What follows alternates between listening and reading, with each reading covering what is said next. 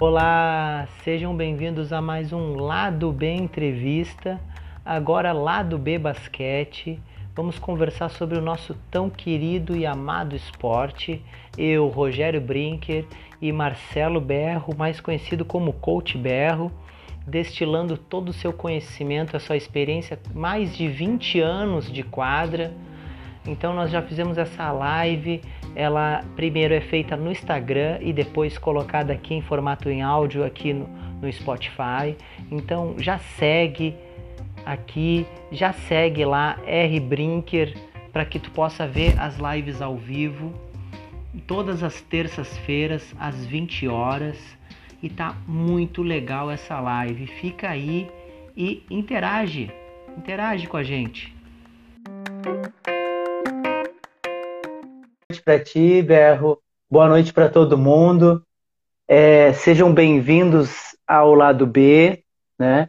Ao lado B agora totalmente direcionado para o basquete. A gente vai poder conversar aqui hoje e outros dias só sobre basquete. Vamos falar principalmente desses campeonatos aí que está acontecendo, das coisas que já aconteceram, as coisas que vão começar, né? Ponto de vista nosso, né? E as pessoas que, que conseguirem e quiserem colocar perguntas, questionamentos, coisas que a gente não vai falar, não estiver falando no momento, pode colocar, pode colocar pergunta aqui, pode falar do seu campeonato, do seu evento, que a gente vai interagindo à medida do que a gente vai vendo aqui, tá? E aí, Berro, agora que a gente está né, né, nessa, nova, nessa nova vibe aqui, eu queria também que tu começasse aí, aí a gente faz assim, vai, vamos vendo, vamos fazendo assim organicamente, né? Que nem o outro. Antes eu ficava aqui perguntando e agora a gente vai interagindo. Então eu vou falando um pouco aqui para quem aqui está no Instagram, no meu Instagram, mas não é, não me conhece, eu sou o Rogério. Meu nome é Rogério Brinker. Né? Eu também trabalho com basquete, trabalho com educação física já faz alguns anos desde os 17 anos. Estou com 35, com um corpinho de 55,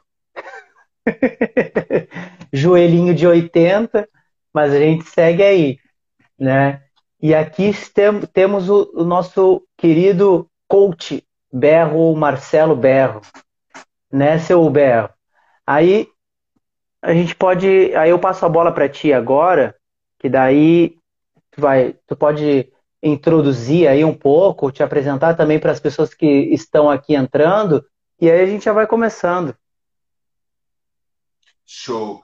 Cara, primeiro, boa noite para você, boa noite para todo mundo. Eu vou começar pedindo desculpa, é, porque eu não consigo. Se eu prestar atenção, estou no telefone, então, se eu prestar atenção em quem entra aí, para ver as perguntas, para falar, eu vou me desconcentrar, vou tirar o olho aqui da câmera e eu não consigo mesmo, eu não consigo, eu sou eu sou mono, não sou estéreo, não. Não consigo, não consigo fazer duas coisas ao mesmo tempo, tenho essa dificuldade. Mas, cara, para me apresentar assim, eu conheci o basquete aos seis anos, foi paixão à primeira vista. É, joguei até os 17. Joguei mais ou menos até os 12, depois fiquei arrastando até os 17 ali com muita força de vontade e com muita ajuda dos meus companheiros, assim. E é a única coisa que eu faço sério na minha vida. costumava dizer isso até meus filhos nascerem, né? Era a única coisa que eu faço sério na minha vida. O resto eu fazia brincadeira. E aí, agora, há sete anos que o meu primeiro filho nasceu, as coisas mudam um pouco, né? E, e com 17 anos, o, o clube que eu trabalho, que eu, que eu jogava, que era o Botafogo, me tornou técnico, né? Meio que eu já contei essa história na primeira lá me tornou técnico, assim, no começo eu não gostava, é, ainda achava que eu, que eu queria ser jogador e tal, mas, assim, dois, três vezes me apaixonei pelo, pelo ofício, assim, vamos dizer, e estou nessa até hoje, assim, passei um tempo, um tempo na arbitragem, um tempo muito importante na minha vida, que, que fez eu aprender muitas coisas, assim, é, jogar fora alguns fantasmas que ficavam na minha cabeça, de que o árbitro vai lá para me sacanear, vai lá para me perseguir, vai lá para um monte de coisa, e aí eu Eu entendi que ninguém faz a barba, bota a camisa para dentro, fica num calor de calça correndo para aturar um monte de coisa para ganhar às vezes 30, 40 reais para sacanear ninguém, cara. Tipo, é. Isso aí você esquece. O cara tem que gostar muito de basquete também para fazer a barba todo jogo, camisa para dentro, calça, ficar correndo e aturar tudo que o árbitro atura. Então, foi um período de aprendizado muito grande. É, primeiro que eu, eu entendi que eu, que eu não sabia nada de regra. Eu sabia como técnico, eu até sabia de basquete, mas de regra mesmo eu não sabia nada. Se alguém fizesse uma prova para mim,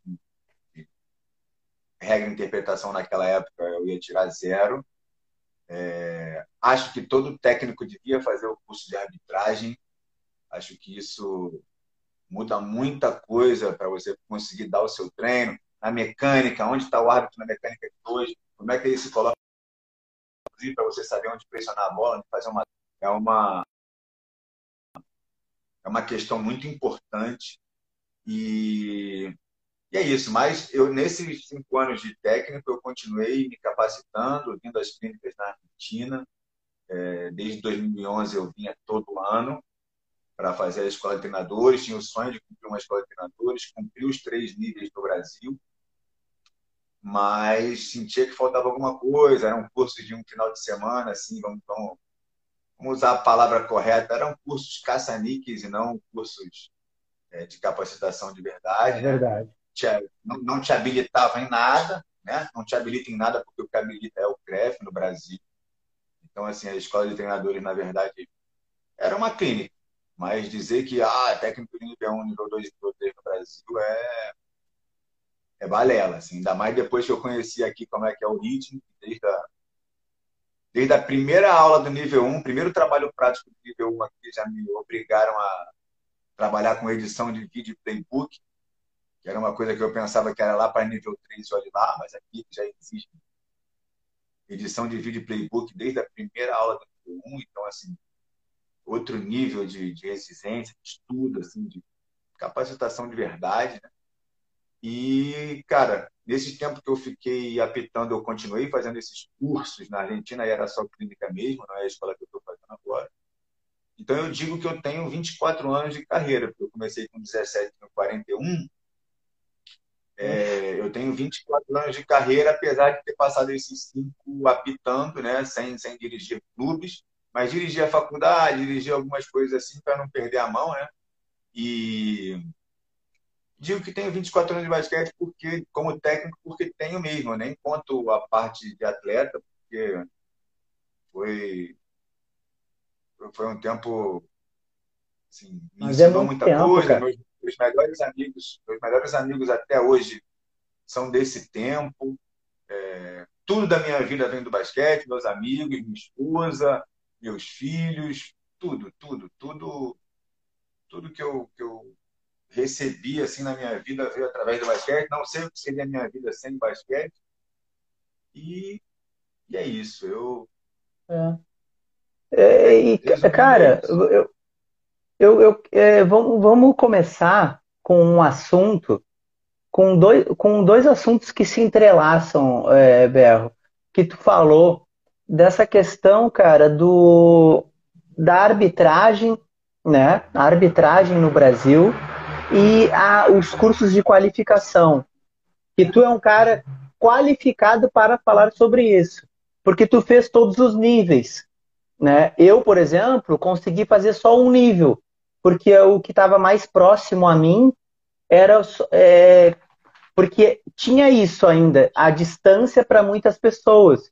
Nem todos os lugares, nem todas as capitais disponibilizavam o curso em todos os níveis. Se tu fazia um nível, aí no outro ano já não tinha, e tu fez todos os níveis.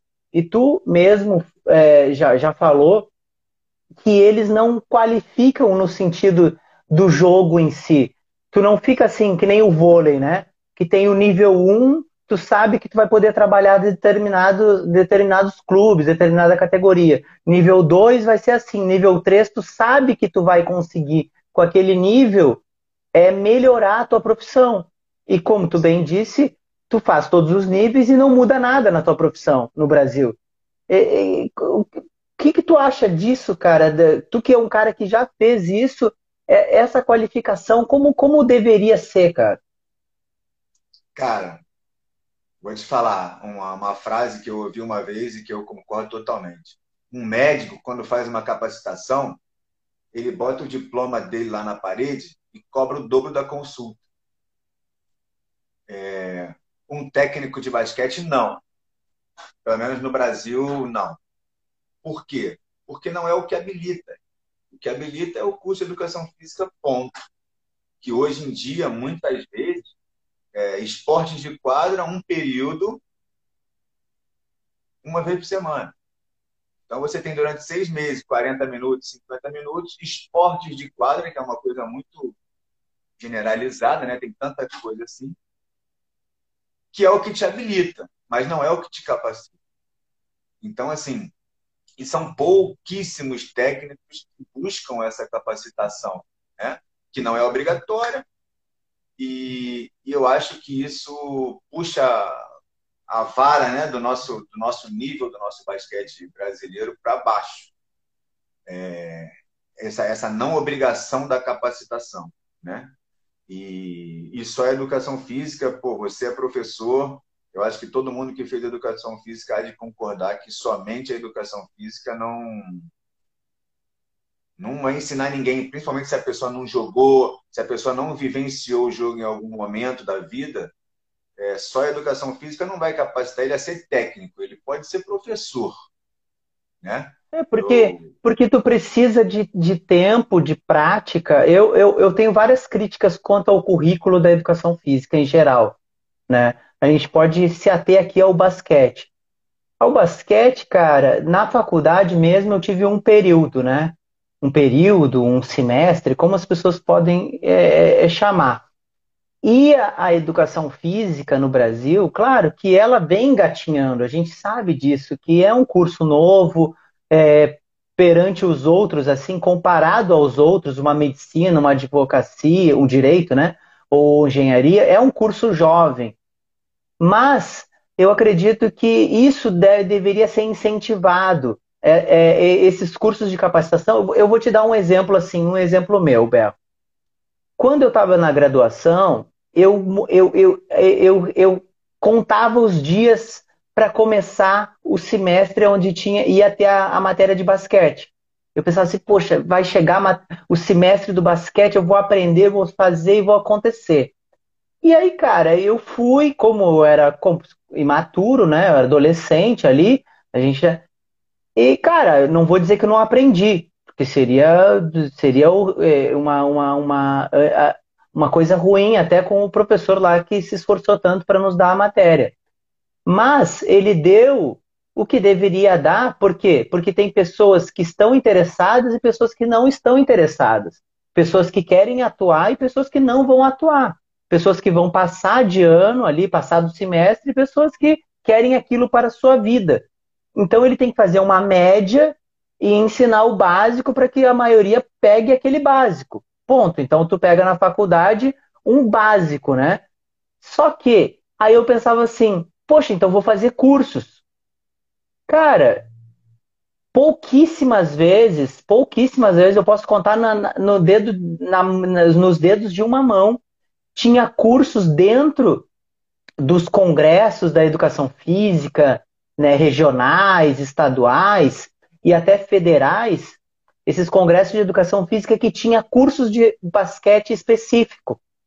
Era raríssimo. Tinha curso de futebol, tinha curso de ginástica, curso de jump, curso de alongamento, mas curso de basquete mesmo, cara, eu consegui fazer um. Tudo, né? Academia tem tudo.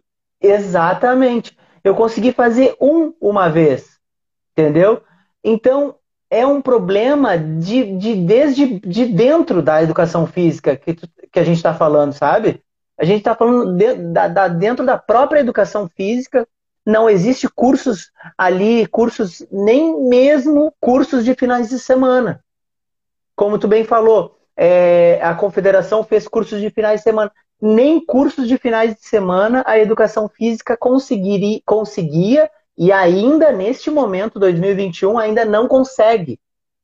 Se tu entrar na, é, no portal de alguma, algum, algum congresso aí, vai ser raro o congresso que tem um curso de basquete. Sim. Rogério, eu vou assim, um pouco mais além. Assim. Vamos supor, o basquete muda a regra de dois em dois anos. Né? Hoje em dia, os caras estão fazendo assim, taticamente pick span, que é um, não sei se você sabe o que, que é, é um bloqueio em cima do próprio bloqueio. É, tem coisas muito complexas taticamente, a regra mudou muito. E no curso de educação física, a gente está a nossa própria bibliografia de basquete brasileira é praticamente nula, inexistente. Aí na, na, as faculdades hoje ainda dão o Moacir Dailton, de 1960 e poucos. Assim, ainda é o, o, livro base de basquete. Então, assim, não é que não, não ensina, mas é muito raso. Muito raso. É passe de peito, coisa que hoje em dia não se usa mais. A defesa pressionada não te permite mais. Se o cara está na sua frente, como é que você vai dar um passe de peito? Vai jogar bola na cara dele? Sabe? Hoje em dia se treina passe com uma das mãos. O jogo mudou. O jogo mudou, a velocidade do jogo mudou. É, aqueles treinos analíticos de passe, passe de peito, os dois parados, os dois parados. Isso praticamente não se aplica mais no jogo. Não é, não é só defesa zona como era em 1970 e pouco. O jogo Agora são passes dinâmicos, passes em velocidade, passes correndo. São esses que você tem que acertar para você poder encaixar uma transição, poder chegar na, na, na, dinâmica moderna do jogo. Né? Então é isso que eu falo. É, acho, né? eu repito isso sempre, eu acho que a educação física ela podia ser. A gente podia ter os, os técnicos mais capacitados do mundo, porque em nenhum lugar do mundo exige educação física para como habilitação de um técnico de basquete, tá? Eles exigem ou a escola ou os cursos preparatórios de educação física ou você ter um passado como atleta e depois você tá ali na quadra muito tempo como assistente, aí tudo bem. É, que eu, essa parte eu não concordo, eu sou a favor da, da escola, né? E a gente no Brasil podia ter as duas coisas: a exigência da educação física e mais a escola de treinadores. Aí a gente teria os técnicos mais capacitados do mundo, na minha opinião, porque aqui na Argentina eu tenho muito acompanhado muito, né, nesses dois anos praticamente. Falta muito para os técnicos, eles têm, eles têm sempre que estar do lado de um preparador, de alguém que, que seja da área de educação física, porque aqui não tem essa exigência, né? Tem a, a da escola, por exemplo, Rubem Manhã, campeão olímpico, é economista, por exemplo. É... Mas ele tem alguém ali sempre, para você poder saber o limite do seu treino, para você saber, poder planificar os seus exercícios, saber, pô, isso encaixa com o outro, isso aqui fisicamente não vai estressar. É igual, igual a academia, você vai fazer 10 exercícios de perna, no oitavo o cara está estourando. No mesmo dia, na mesma sessão, no oitavo ele está estourando. Então, assim, faz falta também, tá? Mas pensando no basquete em si, é muito raso a graduação dele. É ali, é bandeja pela direita, pouquíssimos sabem, pouquíssimos ensinam a bandeja pela esquerda, porque muitas vezes eles não sabem fazer, então não sabem explicar, e aí a criança não aprende. Então, Exatamente. E aí eu vou mais, eu vou mais além. Assim. Vamos lá. Hoje em dia, né, sei lá, nos últimos 10 anos, a galera que faz educação física, que pensa em ganhar dinheiro, ele quer ser personal e trabalhar na academia boa. Ponto. Os que não conseguem isso, aí começam a ver, pô, tem uma quadra ali, tem uma quadra no condomínio, tem uma quadra não sei aonde, ah, mas já tem futsal, já tem vôlei, já... pô, eu sou habilitado para qualquer esporte, é impossível a, a educação física capacitar para tudo que ela se propõe, para tudo que ela habilita. É impossível. Só se o curso fosse de 50 anos. Então, assim, aí o cara vai. O cara vai por quê? Porque ele, alguma coisa ele tem que botar no bolso. Concorda? É ele está habilitado, aí ele vê, bom, futsal já tem, vôlei já tem. Bom, aí liga a televisão, estou pensando o que, que é. Aí tá passando NBA, tá passando. O basquete. Vou lá fazer. Só que esse cara nunca pegou numa bola, ele, o, o, o que ele tem de noção é isso que ele aprendeu na faculdade, então, é bandeira de direita, lance livre coletivo. Ele está ensinando o que para quem? está ensinando gostar do jogo. Lindo, mas ele trabalha às vezes com um garoto de 13, 14, 15, que se fosse bem trabalhado, ele podia aprender e ir para um clube, ser um jogador profissional. Às vezes esses caras mexem com, com garotos de 15 anos, 1,90, e não sabem o que fazer com aquela joia ali. Não sabe o que fazer. Uma criança dessa, desse porte físico, por exemplo, que aí já é uma coisa natural, que no Brasil sobra que aqui não tem, na Argentina, é, seis meses fazendo bandeja e coletivo é condenação. Ele nunca mais vai chegar a, a ser adulto, a, ter, a poder ter um alto. E eu vejo também, por exemplo, alguns clubes, alguns não, desculpa, tá? A maioria são, a gente não está aqui para passar pano para ninguém, a maioria são, são feudos assim particulares de pessoas que se formaram há 30 anos lá na, antes da regulamentação e que esse cara não foi nunca a nenhum curso, conhece muito de basquete por estar ali vivendo tudo, vivendo isso tudo, mas nunca foi a um curso, ou seja, é, é o que é, é, empírico, né? É o que ele vê ali, é o que ele sente, é o que ele aprendeu na educação física lá atrás, que aí sim, né, tinha teste de aptidão, tinha basquete 1, basquete 2, basquete 3, basquete 4, basquete 20, que aí sim poderia ensinar alguma coisa a mais, tá? Eu, eu tenho certeza disso. Caras que jogaram, caras que viveram muita coisa, mas que talvez se tivesse uma escola de treinadores com os caras estudando no nível que estudam aqui na Argentina, ele ia perder o status dele de ser o técnico, de coach do clube, de ser isso tudo. Então, até para uma questão financeira, o que, que é melhor? Pegar esse cara formado, que não sabe nada, que vai ser totalmente submisso às vontades dele, porque o cara vai ter que estudar pelo menos 30 anos para chegar no nível dele. Mesmo ele, ele tendo parado no tempo ali, fazendo só vivendo aquele mundinho fechado do clube dele ou da competição que ele joga, é muito mais barato e muito mais seguro para ele ter esse garotinho é, submisso que nunca vai fazer a água bater no pescoço dele. A água nunca vai chegar para ele buscar um curso para ele melhorar. Então, isso é o que eu falei de puxar a vara do basquete para baixo. O nosso nível técnico acaba ficando muito aquém do nosso é, material humano por essas coisas. Então, assim, a falta de uma escola de treinadores é muito, muito, muito grande. É, eu acho que o Brasil faltam três coisas principais. Uma escola de treinadores, fomentar o mini basquete, porque Mini basquete não é 12 anos. Mini basquete é 6, 7, 5. É a criança Exatamente. se envolver com o jogo desde pequena, de uma maneira recreativa. E aí, quando chega a 12, 13, aí ele começa a competir. Mas ele já se apaixonou, já entendeu o que é tra trabalhar em equipe, já entendeu o que é respeitar o adversário, a arbitragem, já convive com aquele tempo, placar, torcida, aquele ambiente de jogo já desde os 6, 7, 8 anos aí sim ele começa a competir. No Rio de Janeiro, por exemplo, como é que é? O Sub-13, por exemplo. São ali seis, sete clubes. Eram quatro de futebol com uma rivalidade enorme. E a criança, muitas vezes, às vezes, clubes já entravam, tem que ganhar. Se tem jogo de futebol nesse dia, a torcida está no clube, começa a xingar todo mundo, torcida e placar. A criança, ela entra no ambiente do basquete, aprende ali, começou com 12 anos, na metade do ano de 12, com 13 ele já começa a competir, e competir de uma maneira feroz, é aí que os palhacinhos começam a marcar zona para ganhar jogo, começa a ter um monte de corrupção, porque corrupção não é só roubar dinheiro, né? É roubar valores também, principalmente. Começa a corromper para ganhar, para ser campeão, para botar uma medalha, para corromper o ensino, corromper o processo de ensino.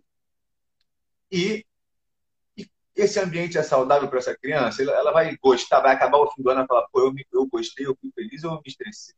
É o primeiro, segundo ano dela no esporte. Agora, se ele começa com seis, de uma maneira recreativa, jogando sem placar, os pais, todo mundo bate palma, os técnicos ficam sentados orientando, porque ninguém sabe quem ganhou, quem perdeu. Ninguém está preocupado com o placar. Está preocupado com eles desenvolverem o que eles treinam no, no dia a dia deles, lá na semana deles e que eles gostem do jogo, que eles continuem sendo praticantes. Então, é, é isso. A nossa diferença, por exemplo, no Rio eu vivia muito isso, essa rivalidade entre os clubes de futebol, que os dirigentes não estão nem aí Aí muita gente fala: Ah, você conhece alguém que foi demitido porque não ganhou o campeonato? Conheço. Conheço mais de 10. Desses 24 anos de basquete como técnico, conheço, conheço mais de 10. E se não foi por isso, a justificativa foi essa. Né? Então, assim, é, existe sim o técnico. Aí o cara precisa marcar zona, o cara deixa só os cinco em quadra que se dane os outros, os outros não aprendem.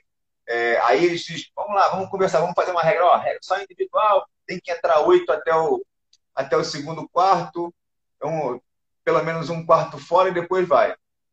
E fica a galera tentando burlar, tentando fazer marcar zona, flutuar demais, etc., para ganhar e perde todo o sentido daquilo que de cabeça fria eles entendem que é que seria o melhor para o basquete. Só que aí na hora que sobe a bola ali, cada um quer defender o seu pão de cada dia e faz qualquer coisa para ganhar. Então, assim, o mini basquete, a escola de treinadores que a gente já falou aí, e federalizar o basquete, que é isso que você falou um pouco aí. É ter, é. é ter basquete em todos os estados. É, é incentivar Exatamente. que isso aconteça. Aqui na Argentina, ah, mas a Argentina é muito melhor. Muito menor, não. Aqui tem 24 estados também. Se você for lá do sul da Patagônia, da Terra do Fogo, até Salta, é quase a mesma diferença aí de, vamos lá, de Santa Catarina até Roraima, ou seja, é, é porque é ele é comprido, né? É comprido. É, isso aí.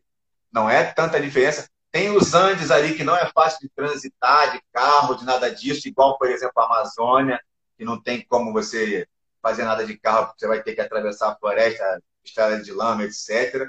É muito parecido, tá? É pequeno de, de, largura, mas de é. extensão é. é a mesma coisa. Então, é...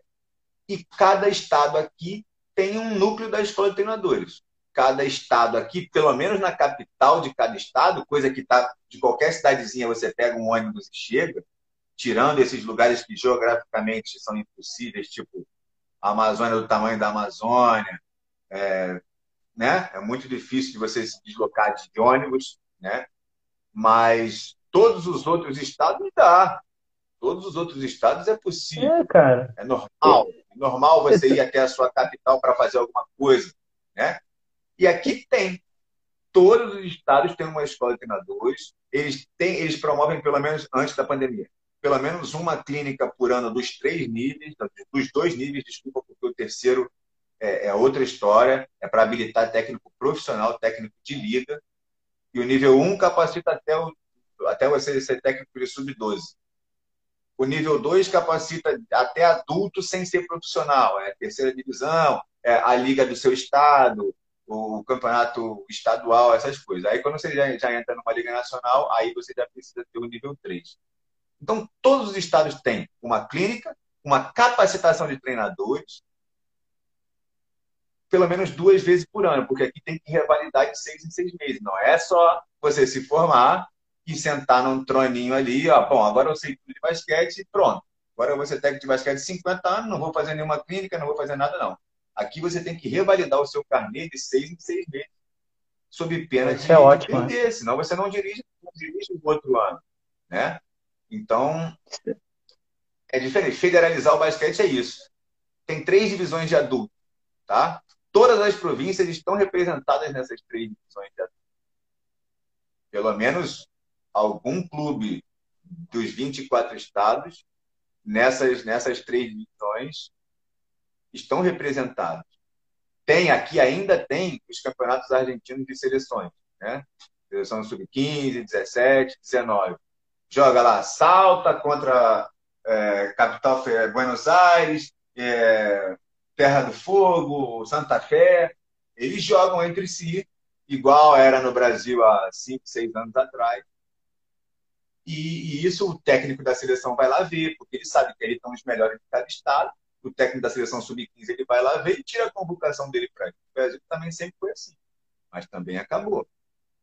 Então é isso. Federalizar é, o basquete é isso. É ter, ter, os espelhos no adulto, ter os espelhos no adulto, feminino, masculino, ter os espelhos, a referência, ter as competições internas, ter as competições entre províncias, entre estados, os técnicos capacitados para poder desenvolver melhor o material humano que tem, que aqui é muito, muito diferente do Brasil.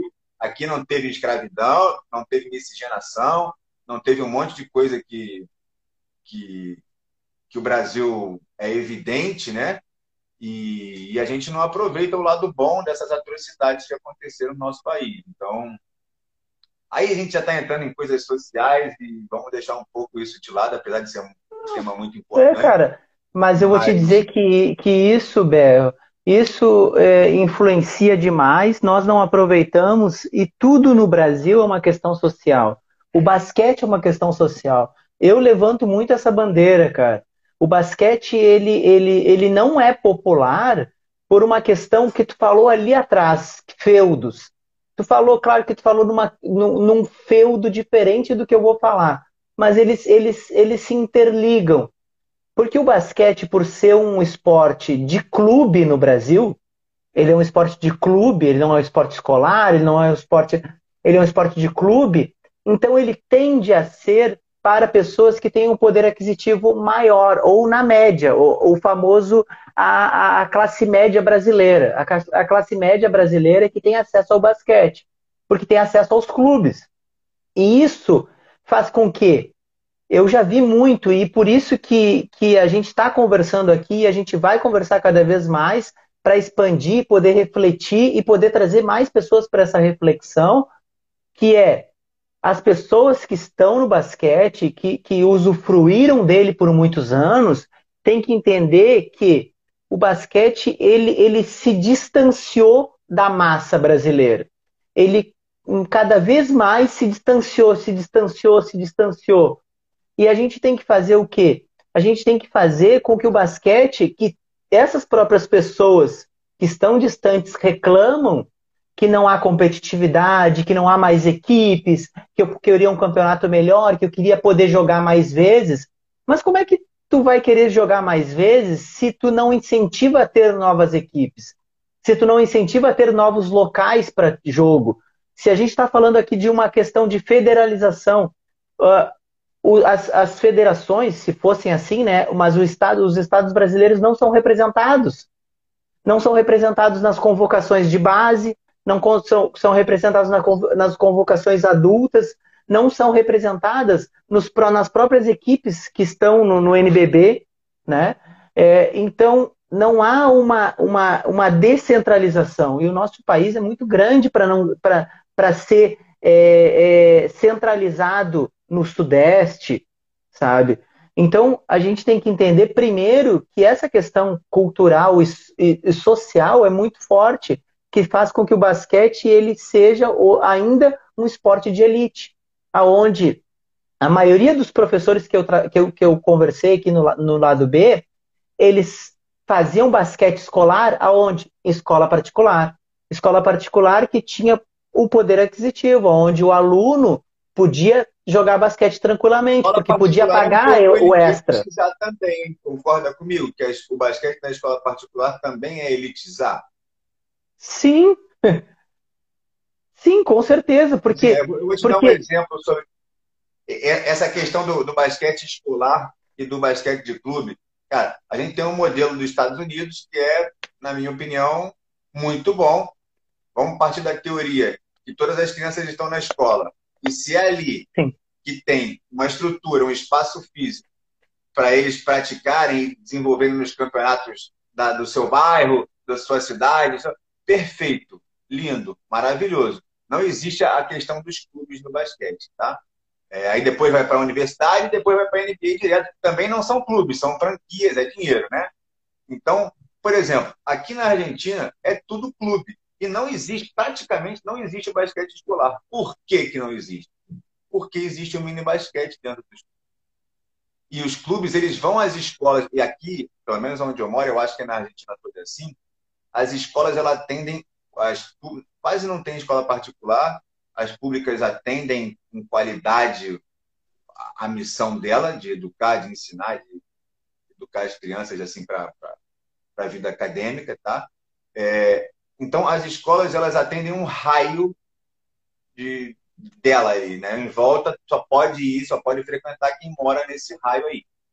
E os clubes, eles vão atrás dessas escolas, eles fazem ações, eles convidam, Eles, os técnicos vão lá, pô, ó, a gente está com uma equipe assim, por que vocês não vão lá fazer um, conhecer a gente, fazer um teste e tal. O mini basquete, como ele começa aos 5, 6, 7 anos, como é que a criança entra na escola com 3 no jardim, né? O primeiro grau que eles chamam aqui é 6, 7, que é a alfabetização. Como é que ele, ou para que que ele vai fazer um esporte na escola se os que tem nesse raio da escola dele aí tem seis, sete clubes que estão querendo que ele vai jogar qualquer esporte, futsal, vôlei, basquete, e, e, assim, há muitas vezes aqui, que aí já é uma realidade do Brasil, as escolas públicas não têm o espaço físico necessário para desenvolver isso tudo. Então, assim, todos esses esportes, a, a educação física aqui ela é feita em sala, é alongamento, é coordenação motora. Muitas vezes eles usam esses clubes que, que estão no raio da escola e, pô, a gente pode usar um horário de manhã, que não tem nada, usam as quadras para fazer essas coisas, mas aí quando, quando dá para ir andando, quando é muito perto e tal. Então, eles justificam o não ter o esporte escolar porque os clubes pegam essas crianças. A criança que tem o interesse, ela não fica sem, sem ter lugar para praticar, porque na escola não tem. Já é diferente do Brasil. Que aí você vai ver uma escolinha de Flamengo, é, os muros altos dos, dos clubes realmente de elite são Paulo, etc., é, não vão, não permitem, né? O Brasil que a gente tem é, o preconceito estampado na cara, no rosto, né? Que muita gente vai pela cor, pela forma que se veste, etc. Muitos clubes ficariam incomodados de receber essas crianças ali com 6, 7 anos, é, tá frequentando o mesmo clube, etc. Não sei se por aqui não ter essa diferença evidente né, no olho, é, não aconteça isso, tá? Mas aqui o basquete escolar não existe por isso, porque o clube atende a todos. O mini basquete aqui, é, ele é, existe uma autogestão. O que acontece? Todo mundo paga, tá? Mas não paga uma escolinha de clube grande aí que vai cobrar 100, 150, 200 por mês. Não, todo mundo paga 10, 10 reais por mês. E aí, nas entradas, um jogo, pensa comigo, um jogo de sub-19, quantos pais vão? Três? Quatro? Uma, vai mais namorada do que pai e mãe. Um jogo de sub-6, um jogo de sub-6, vai pai, mãe, tio, tia, avó, avô, irmão. E aí todo mundo paga, paga uma entrada de três. Por isso que eles dizem que é autogestão. No começo do ano, eles fazem 100, 100 camisas. As pequenininhas eles guardam 20 pequenininhas para as crianças e as outras, outras 80 são grandes que eles vendem para os pais. Botam lá na porta do clube com cabide mesmo. Não é loja, não é com ar-condicionado, não é com cartão, nada disso. Bota com cabide mesmo lá na entrada do ginásio. E, pô, eu quero comprar essa, é tanto. E vai todo mundo, os pais vão comprando. Fazem as camisas dos pais, do torcedor, camisa normal, camisa. Camisa Ering, no meu tempo eu chamava de camisa Ering. e e faz um silk lá do clube e bota para vender.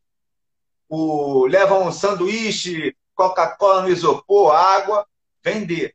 Tudo isso é daquela categoria no horário do jogo. Então, o mini basquete, aqui tem muito clube que tem equipe A, B e até C de mini basquete. O mini basquete é a receita dos clubes. Porque aqui não tem os clubes enormes, o Clube Esportivo Pinheiros, Flamengo, Aqui não tem. Aqui é os clubes de basquete, eles falam, falam clube de bairro, mas não é, é clube de basquete. Tem, você entra, tem um, uma cantina, um bar, um ginásio, acabou. Tem uma academia que aí eles pegam um pedaço da arquibancada ou de algum lugar, fazem uma academia ali assim, bem simplesinha, acabou. Para atender o adulto e o sub-19, acabou. Como é que esses caras iam pagar, por exemplo, a taxa de, de arbitragem de São Paulo, a taxa de arbitragem do, do Rio de Janeiro. Seria impossível esses clubes conseguirem ter, ter, captar esse dinheiro. Então eu vejo que no Brasil, assim, esses exemplos que eu vejo aqui, um país que a moeda é muito menor, que usa o mini basquete, não só para fazer os seus jogadores de adulto e ficar mais, mais barato, mas como uma ferramenta social.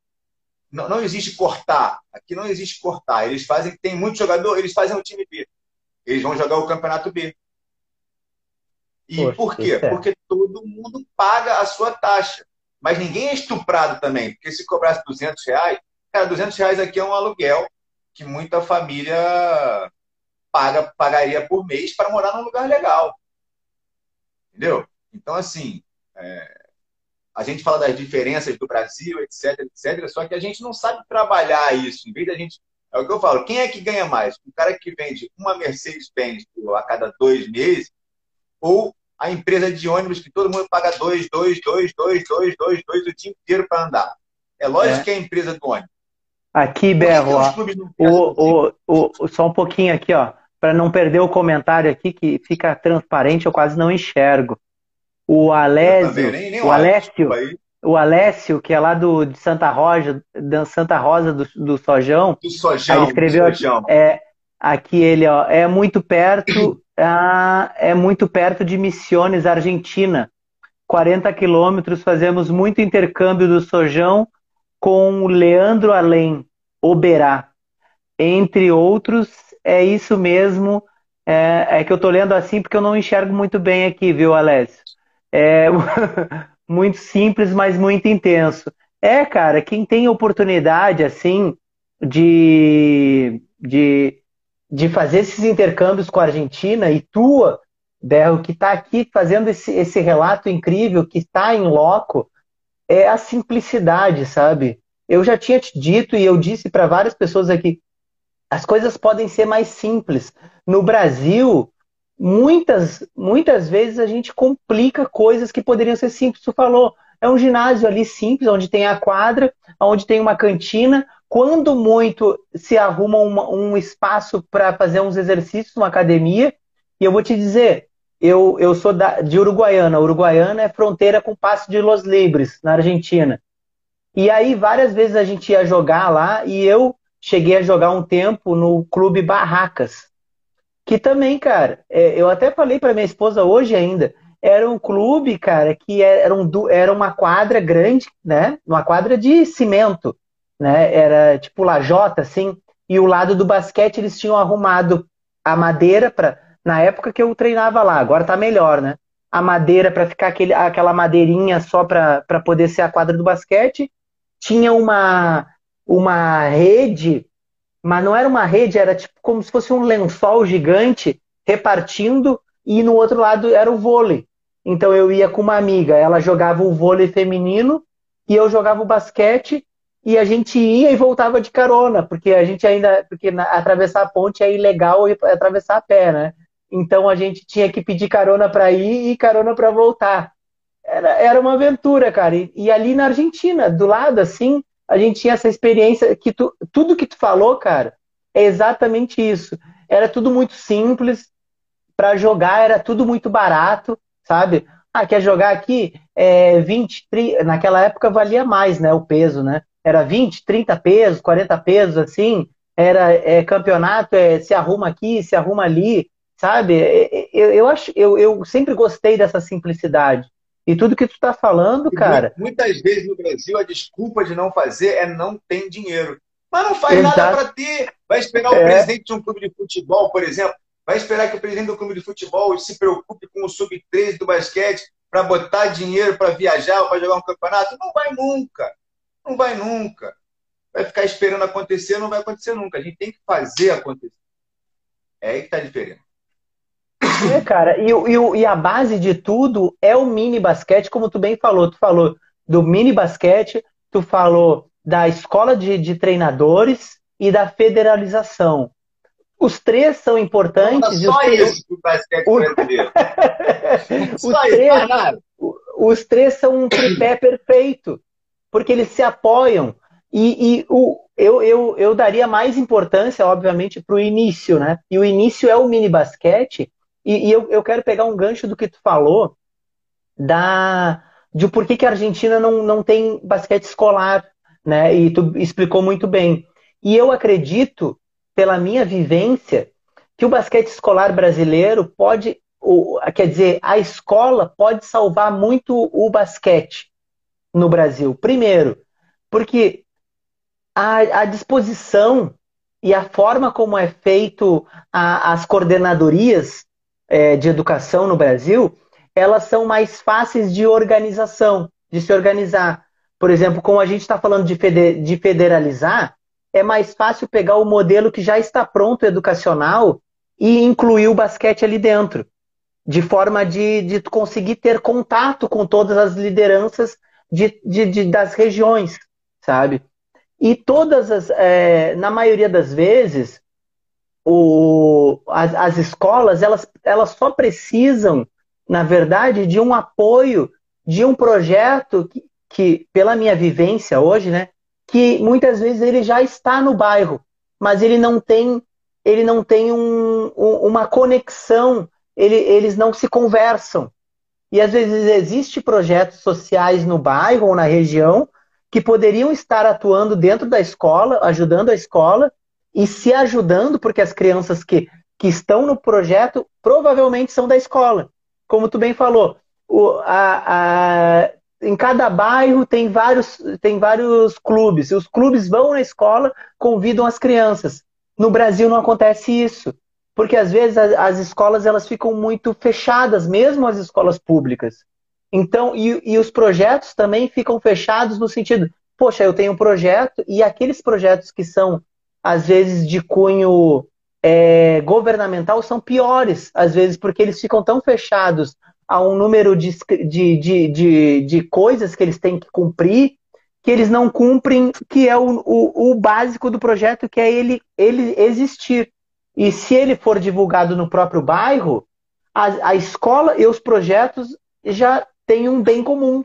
Porque o projeto muitas vezes tem as pessoas para trabalhar, tem uma, uma, uma forma de revitalizar a quadra, de, re, de material, de essas coisas assim.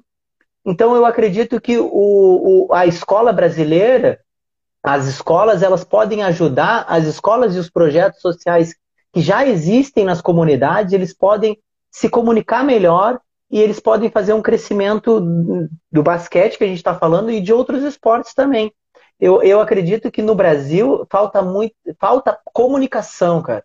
Comunicação entre, entre as pessoas, entre as lideranças. Tanto é que a gente está falando de, de. Aqui, ó, até falou aqui, ó. Regionalizam. Alguma coisa que falaram sobre regionalizam. Que outra coisa. Eles racionalizam tudo. Missiones é um de dez do tamanho do Rio Grande do Sul e mesmo assim tem duas chaves, norte e sul. Do mini ao adulto. Reduz completamente os custos. Ah, isso mesmo.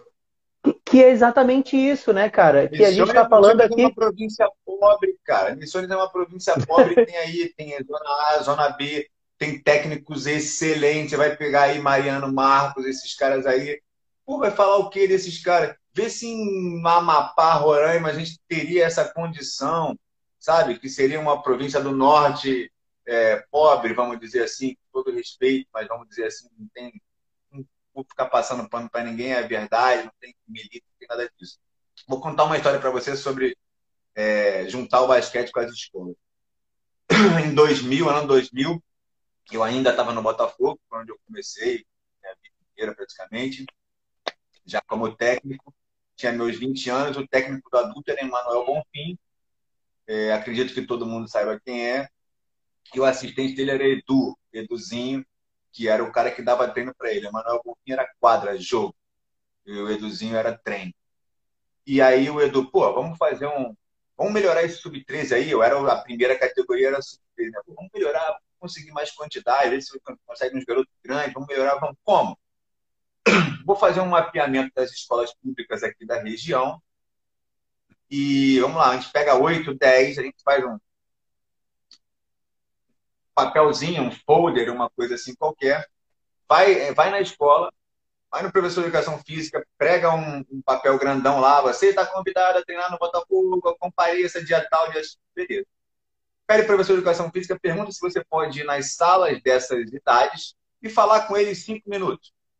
Convidar, convida eles para treinar. Beleza, beleza. Isso foi feito. Eu e Matheus, meu, meu grande companheiro, é, a gente fez isso. Tá? Só que a gente cometeu um erro gravíssimo. Botafogo não tinha feminino na época. Um erro que foi um acerto, na verdade. Né? Foi uma das melhores coisas que aconteceu.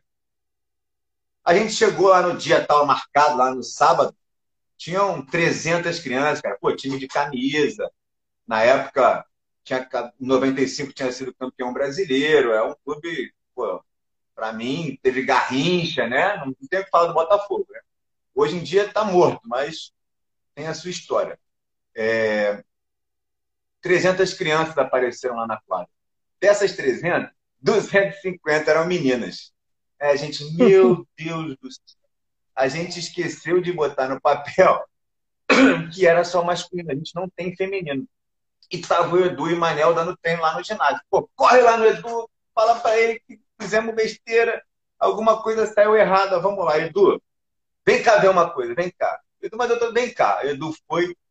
Aí ele olhou assim, falou: É, a gente não botou no papel que era só masculino, né? É, Edu, e agora? O que a gente faz? Manda as meninas pra casa, o que faz? Não, pô. Sabe o que a gente faz agora? Vamos fazer um feminino.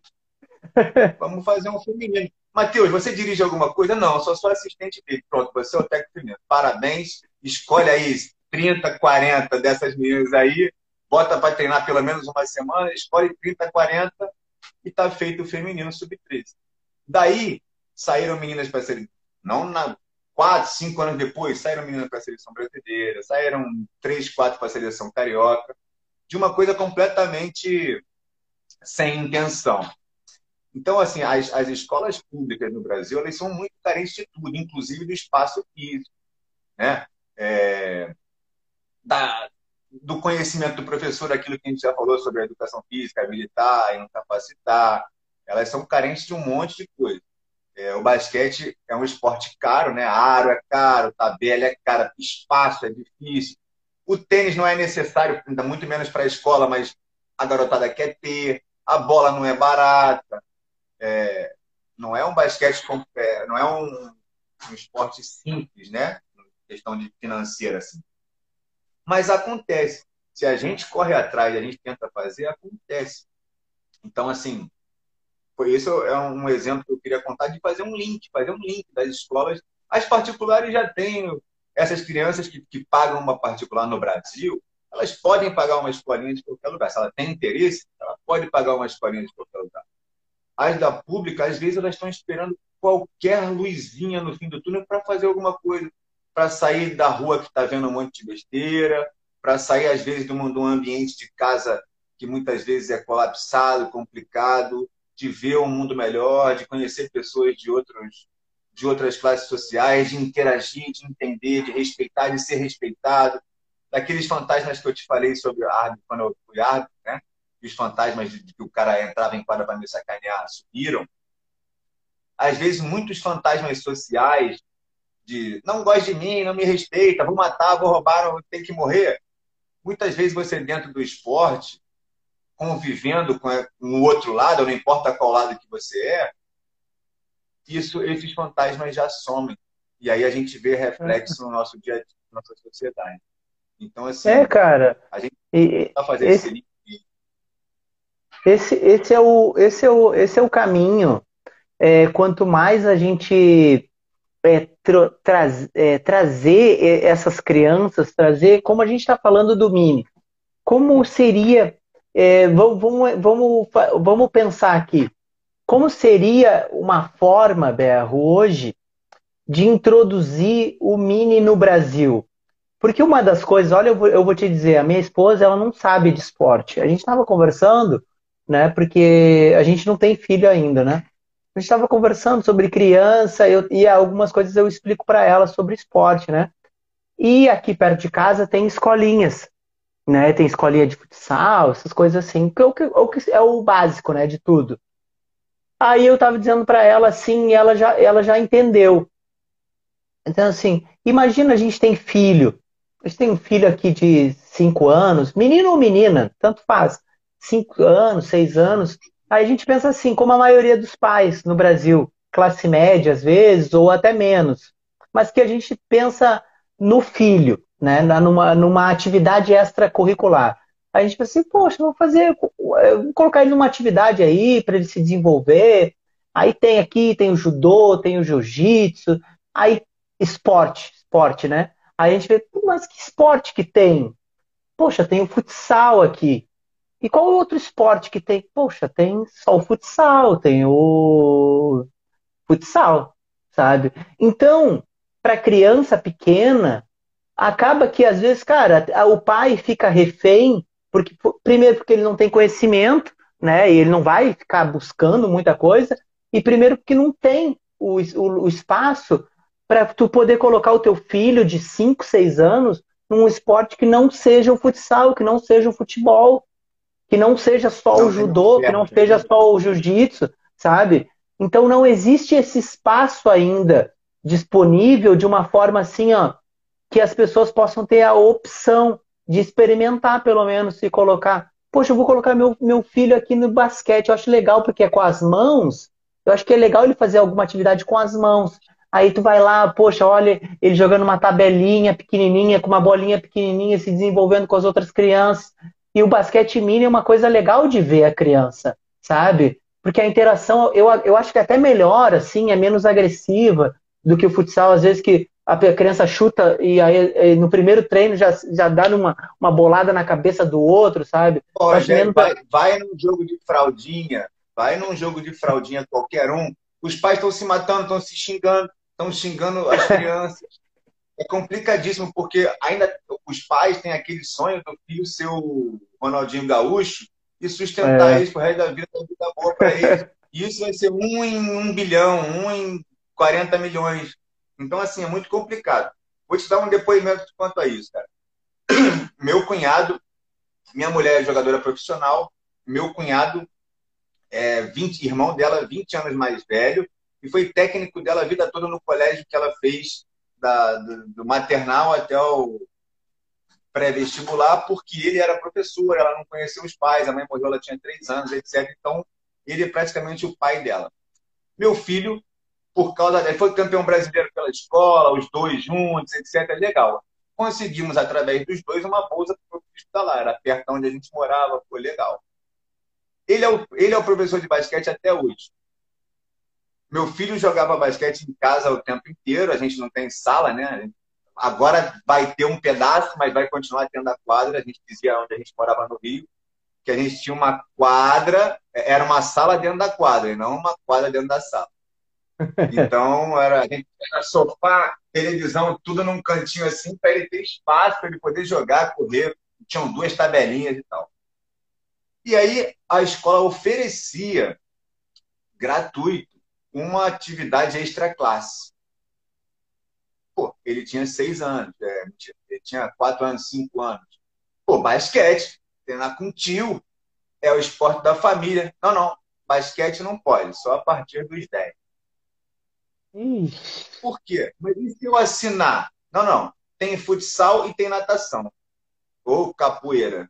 Eu, não, peraí, eu sou pai, ele é mãe, a gente assina aqui. Não, porque pode machucar, porque pode isso, que pode aquilo. E se o professor vier aqui e disser que está tudo bem? Não, porque aí vai ter os outros pais, vai ter os outros pais querendo botar também.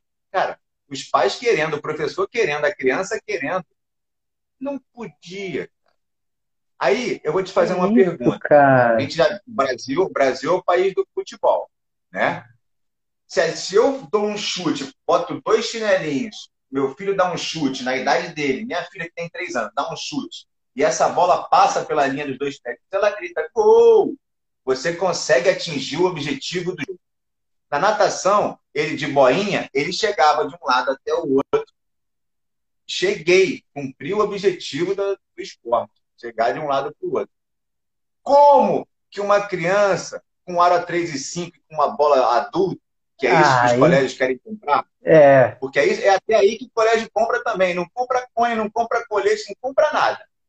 Como que uma criança de 5, 6, 7 anos vai conseguir cumprir o objetivo do jogo? Então, o que, que gera é isso? Gera frustração. Pô, não gosto desse jogo, não. não Ih, esse jogo é muito difícil, não gosto, não. A, além de ser o jogo do não pode, né? Não pode andar, não pode ficar três segundos no garrafão, não pode pisar na linha, não pode voltar a bola, não pode driblar, segurar, driblar de novo, não pode um monte de coisa. O basquete já tem um monte de, de limitação que no alto nível ou no nível de quem já aprendeu é o legal do jogo, é a graça, é o que faz ser diferente do, dos esportes pré-históricos, na minha opinião. E mas para criança é muito complicado. Então assim, eu posso te garantir, o Brasil não conhece o mini basquete. Por que, que eu te digo isso? Eu te dou alguns argumentos. Ano passado, quando eu me formei aqui no nível 1, que é só mini basquete, eu, entre, é, pandemia total, foi janeiro de 21, eu, o meu, o meu tutor da escola de treinadores e o outro brasileiro que foi meu assistente no Central, antes da gente ir embora, que veio para Buenos Aires também, acreditou na minha ideia. Eu falei, cara, se a gente quer ser técnico de verdade, a gente tem que sair do Brasil. Porque por mais que a gente esteja nos melhores clubes com bom salário, quando isso acabar, por exemplo, o Vasco, que é um clube grande, acabou aí, ano, esse ano acabou, tá todo mundo desempregado. A gente não vai ser nada. Porque a gente não tem capacitação de nada e no máximo pode acontecer é a gente ganhar dinheiro sem estar capacitado. A verdade é essa. Sendo técnico de NBB, né? aí ou, ou quem quer buscar capacitação tem que ir para a Espanha, tem que ir para um monte de lugar que não é no Brasil. Aquela coisa do permanente de rivalidade seis em seis meses é impossível. Tá? Então, cara, se você quer isso mesmo para você, tem que sair. Aí a mulher dele conseguiu um trabalho, ela é física, mestre em física quântica, uma coisa dessa assim, ela conseguiu também trabalhar em Buenos Aires. Ele, pô, o que, que você acha? Vai. Não pensa, vai. E ele está lá. Então, nós três oferecemos para o Brasil um curso de capacitação em mini basquete. 12 semanas. Toda semana, na segunda-feira, a gente carregava um material é, de vídeo, mas era PowerPoint, porque a gente não podia, estava com pandemia total, tudo trancado, não tinha como ir na quadra para filmar as coisas é, um material em PDF muito próximo do que a gente aprendeu aqui na escola treinadores da Argentina, praticamente o mesmo conteúdo de nível 1. E às quintas-feiras a gente fazia um encontro ao vivo, igual a gente está aqui, por exemplo, e conversava com todo mundo. Bom, e aí, o que acharam? Conversava sobre o tema da semana, né? Eram 12 temas, 12 semanas. Cara, 104 pagantes. Quatro de Portugal, 104 pagantes. Aí vai aquilo que a gente conversa. A nossa bibliografia de basquete é rasa demais. A gente ainda está em Moacir Daílton. Aí tem Dante Tácito, que a gente tem que fazer uma estátua para esses caras aí. Quem se inscreveu no meu curso? Tácito. Ele foi o meu, o meu professor de nível 1 da Escola de Treinadores no Brasil. Eu falei, cara, o Tácito se inscreveu no meu curso. Cara, Tá, o que está acontecendo, cara? Você quer ser o professor? Não, eu quero aprender com vocês, eu quero aprender o que vocês fazem na Argentina, eu quero isso aquilo. E vou te falar uma coisa: é o primeiro curso de mini basquete oferecido no Brasil. Poxa. O Brasil não sabe fazer mini basquete. Primeiro, muito tempo eu não tinha interesse. E é uma fatia do mercado, cara, que dá para competir no futsal, dá para competir com natação, dá para competir com isso tudo só tem que ser acessível. Tem que ter o aro baixinho, tem que ter a bola pequenininha. O professor tem que ter a ludicidade do jogo. Não vai ficar cobrando regra piando. A própria arbitragem dos jogos daqui, por exemplo, meu filho, é, ele tem sete anos, mas ele joga no sub-10 porque tem poucos jogos de escolinha que seria a idade dele, tá? Mas como ele, como ele já joga mais, porque tem sete anos de experiência, ele já joga no sub-10 a arbitragem deixa tudo. Eles só apitam linha e falta grave. E não tem nem lance livre. Por quê? Porque para o jogo. O jogo fica parado. E quanto mais passes, mais defesas, mais idas e voltas, mais a criança desenvolve. Então, os técnicos, a escola de treinadores, de uma maneira geral, desenvolveram, desenvolveram, entenderam que era muito melhor deixar jogar com aro baixinho, com bola menor, deixa jogar. Apita falta grave, né? Agressão, empurrão por trás, essas coisas assim. Mas pô, as faltinhas de quem está tentando pegar a bola, deixa. Andada, deixa. Dois dribles, deixa. Por quê? Os garotos precisam gostar do jogo. A primeira fase é o gostar.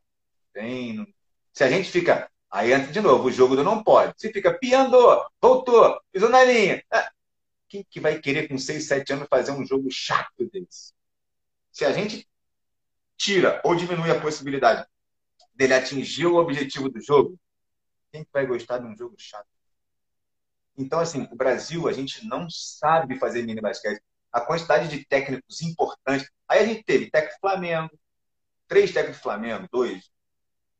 Botafogo, Fluminense. Cara, teve técnicos de vários estados, técnicos do quilate do Tácito, que é um dos grandes entendedores, o cara escreve livro de mini basquete no Brasil. De Dilson Borges, que tem um projeto lá em Juiz de Fora, lá de basquete excepcional. A gente teve 104 treinadores brasileiros e, e quatro portugueses. Era para fechar em 100, mas aí vieram quatro portugueses pagando na hora lá um pouquinho depois. Como é que a gente vai dizer que não? Querendo saber como é que faz aqui. Então, pô, toda essa parte da ludicidade, funções do professor, adaptação dos materiais, isso tudo foi cada um foi um modo. E foi assim, eu fiquei surpreendido, porque quando eu fui falar com o meu. Aí a gente fez uma plataforma que era a mesma da Eneba, a mesma não, a gente fez um genérico da Eneba, mas com o mesmo molde assim. E aí, quando o meu professor foi falar, cara, quantos mais ou menos você acha de skills que a gente consegue? Aí eu falei, cara, entre 20 e 30. Foram 104. Eu não esperava, eu não acreditava que isso fosse acontecer. Então, eu acho que agora com, essa, com esse boom que pode ter dado aí, quando as pessoas entenderem que é uma fatia do mercado que dá para disputar, basquete é maneiro pra caramba. Basquete é legal demais. Ainda mais com o futsal não sendo recreativo, né? Eu via, via, às vezes, antes de ter jogo de basquete, eu via nos jogos, nos clubes que tinham futsal. Era, pô, sub-8, fraldinha, não sei nem qual é a idade. Os pais se xingando, dando porrada no é. árbitro, xingando a criança do outro time. Eu falei, cara, isso não pode ser legal. Como é que essa criança vai dormir? Como é que isso é saudável? Isso é tipo, o basquete é um pouco, não é muito longe, mas como começa no 13, a gente acha mais normal esse tipo de, de comportamento assim. E, e, infelizmente eu não, não concordo que isso seja saudável para a cabeça das crianças já entrar em rivalidade, obrigação de ganhar conhecendo o jogo no momento que você está conhecendo. É, não é. Isso muito. Não é. E, e, tu falou uma coisa que é, um, é. E com esse grande número de pessoas interessadas, que foi a tua surpresa, eu vejo que há pessoas entendendo que é importante, primeiro, ter conhecimento sobre algo que tu não domina. Poxa, eu não domino isso, então é importante eu, eu, eu adquirir esse conhecimento, né? Eu faria esse curso, com certeza. E eu acredito uma forma de. É, é, pensando a área profissional, o basquete, o mini basquete, é uma fatia de mercado que tem uma demanda super reprimida. Porque eu, eu, eu me interesso muito sobre essa parte do esporte dentro da educação física que não é explorada.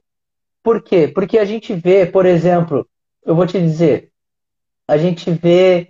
É, eu vou te dar dois exemplos, um dentro do, do, do, do, do esporte em geral, do futebol, e um dentro do basquete.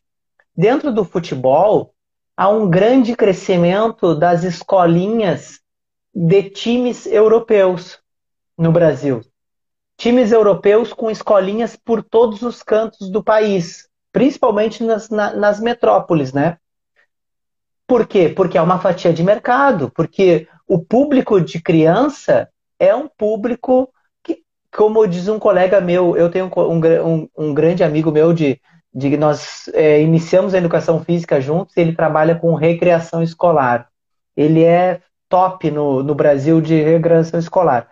E ele sempre me falava assim, Rogério, eu vou para essa área porque sempre vai nascer criança sempre vai nascer criança. Então ele se especializou nisso. E, e, e ele está certo. E eu vou te dar o outro exemplo na parte do basquete. NBA School. NBA School no Brasil também está em quase todas as grandes metrópoles no Brasil. Por quê? Porque a NBA, como instituição que preza a, a franquia, né, que, que preza por primeiro pelo negócio, pelo seu negócio, a expansão da sua marca, ela vê o Brasil como um grande mercado, um, um grande mercado onde ela pensa assim, poxa, eles não têm uma forma de, de dar aula, eles não têm uma forma de escolinhas, eles não têm uma forma. Então vamos fazer, vamos fazer e vamos contratar eles para fazer o nosso método e vamos expandir a nossa marca cada vez mais no, no país. Então, com esses exemplos, a gente vê o quanto o mini basquete, que é o princípio de tudo, é uma forma mais lúdica, é uma forma onde a criança, quem, quem praticar, a criança que praticar o mini basquete da forma correta, a criança e o pai, os pais que estiverem por perto, vão ver que a criança vai ficar é, muito mais feliz, vai ter muito mais sociabilização ali com os outros e com os materiais corretos, com a tabela correta, com a bola correta, ele gradativamente vai se desenvolver, se desenvolver muito melhor do que ficar chutando a bola para o outro, muitas vezes sem força, porque eu também já fui professor de, de futsal assim para criancinha, e realmente isso acontece muito. Os pais não entendem, eles querem que a criança de seis anos esteja jogando contra o outro, tem que fazer gol, se não fez gol já grita, aí já briga, e aí já não sei o quê, sabe? É uma pressão enorme em cima de, de, de uma criança que precisa se desenvolver. E o basquete tem isso de diferente. E no momento que isso gradativamente for aparecendo para o público que é os pais, e eles vão vai ganhar muito mais força, Bel. Porque como eu tava, como eu comecei a conversa, né? Eu estava conversando com a minha esposa sobre isso. Vários pais, vários pais vão, vão pensar assim, poxa, eu acho melhor a gente colocar o nosso filho no basquete.